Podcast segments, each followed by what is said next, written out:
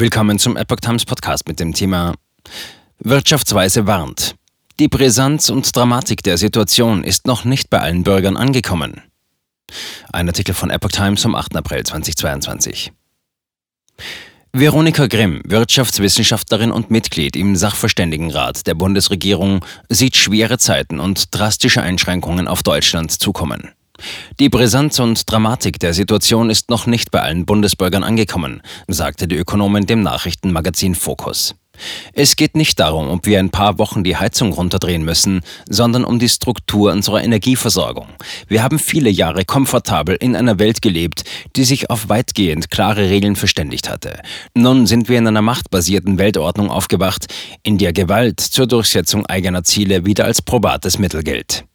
Das ändert alles. Nicht nur, aber auch unseren Wohlstand und die Art unserer Beziehungen zu vielleicht weniger freundlichen Staaten. Nun gehe es ans Eingemachte, etwa bei der Abhängigkeit von Rohstoffen und großen Absatzmärkten wie etwa China. Die Resilienz, die wir uns erarbeiten müssen, wird teuer, so Grimm gegenüber Focus. In den vergangenen Jahrzehnten habe Deutschland von einer Art Friedensdividende profitiert.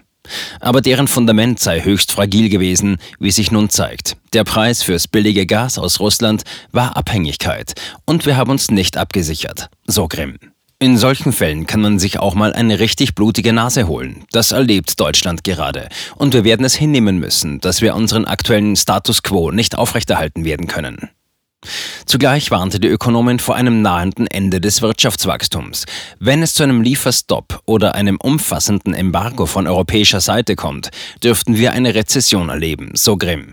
Die Unsicherheit ist jedenfalls sehr hoch. Das beeinträchtigt die Wirtschaft. Sicher ist, auch nach dem Krieg in der Ukraine werden wir nicht zu den alten Rahmenbedingungen zurückkehren.